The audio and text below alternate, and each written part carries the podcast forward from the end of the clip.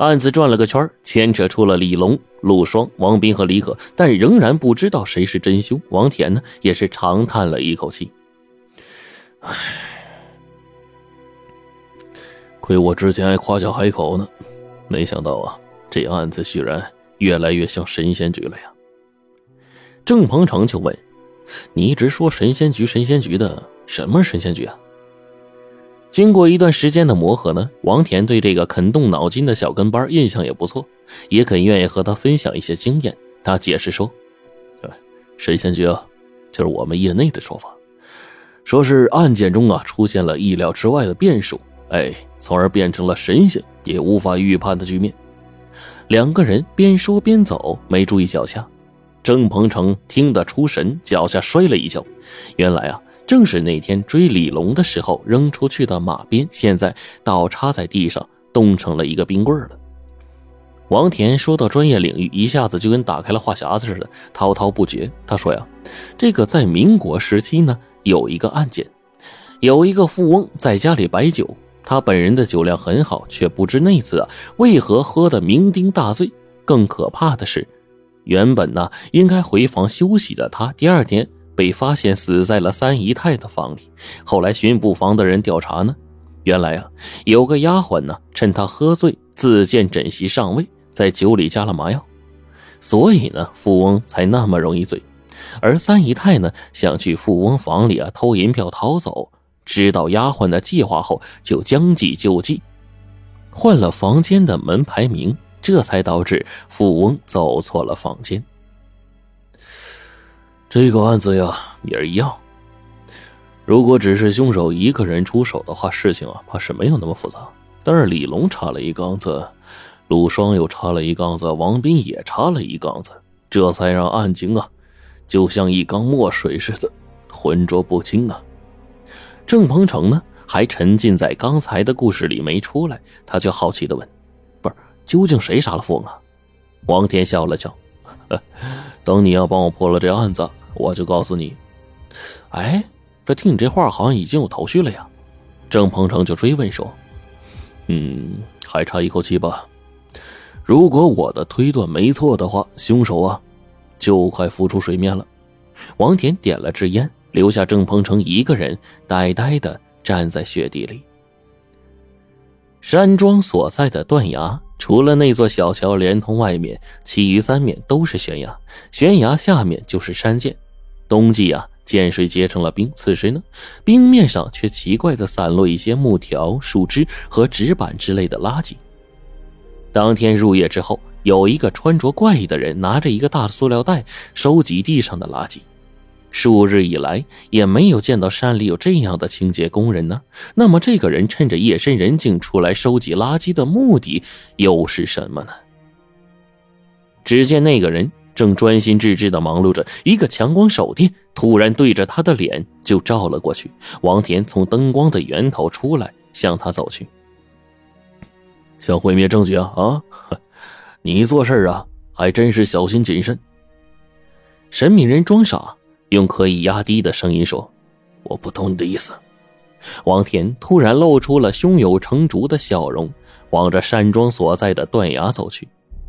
也许是这个笑容啊，刺激到那个神秘人了。他眸光一动，就跟上了王田的步伐。奇怪的是，王田并未走向那唯一的通道，而是去了相反的方向。他拨开了积雪的树丛，里面居然是一座桥。伪造你的手法建的还不错吧？这是一座呀，凭空出现的冰桥，冰层上还裹着两根长木条，中间搭着一些枯树枝，还有废纸板。以这些东西为骨架，没想到竟然冻出了一条结实的路。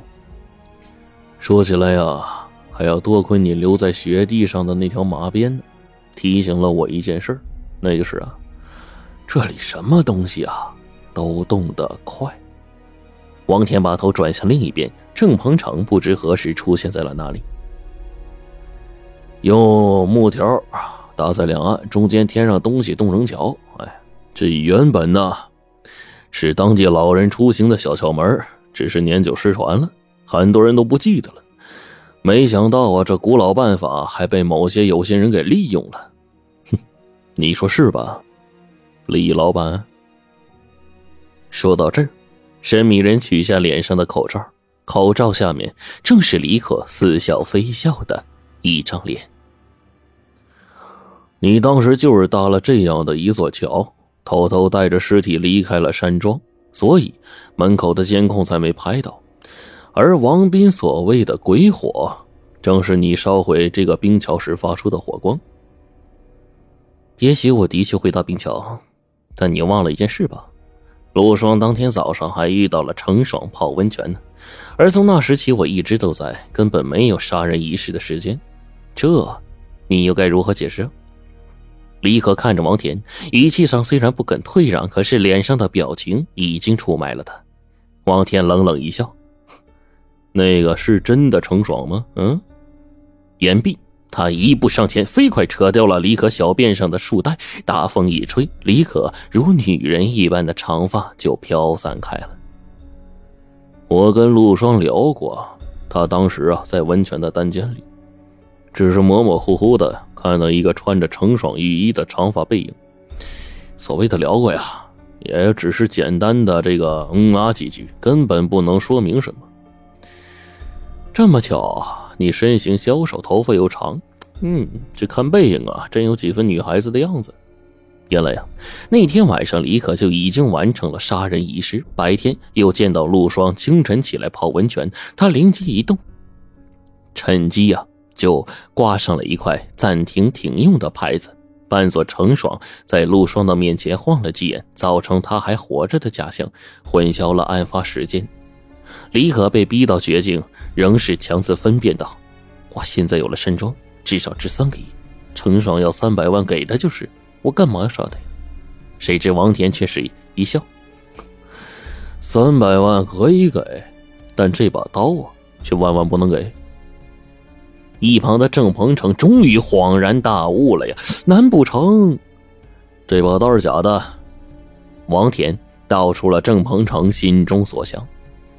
尽管李可口口声声说当年是程爽技不如人，但其实那时候他能经营成功，挤走程爽靠的并不是所谓的才能，而是暗地里变卖了祖传宝刀获得资金，以渡过难关。因此，如今放在这里的所谓宝刀，其实是一把赝品。李可原本打算呢，找个内线里应外合造出宝刀，哎。被某个古董商啊抽走的假象，接着再将这个赝品处理掉。但是他没想到，他这个姐姐始终对当年的事情耿耿于怀，甚至可能已经对当年李可使用的手段产生了怀疑，因此改头换面杀了回来。一旦他证明这把刀是假的，必定会向义父告状，挤走李可一雪当年之耻。